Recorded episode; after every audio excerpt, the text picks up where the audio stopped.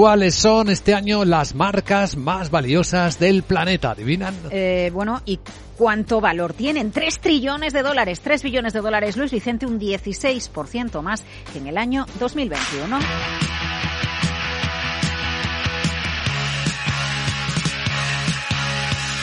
Apple, la marca con más valor de marca, 482 mil millones de dólares, un 18% más que hace un año. Microsoft mejora su valor de marca un 32% y Amazon también sube. Bueno, entre Apple, Microsoft, Amazon y Google se llevan una tercera parte del valor de las 100 eh, mayores marcas del mundo. ¿Qué, ¿Qué pasa con España? Pues que quien sigue eh, en mejor puesto es Zara.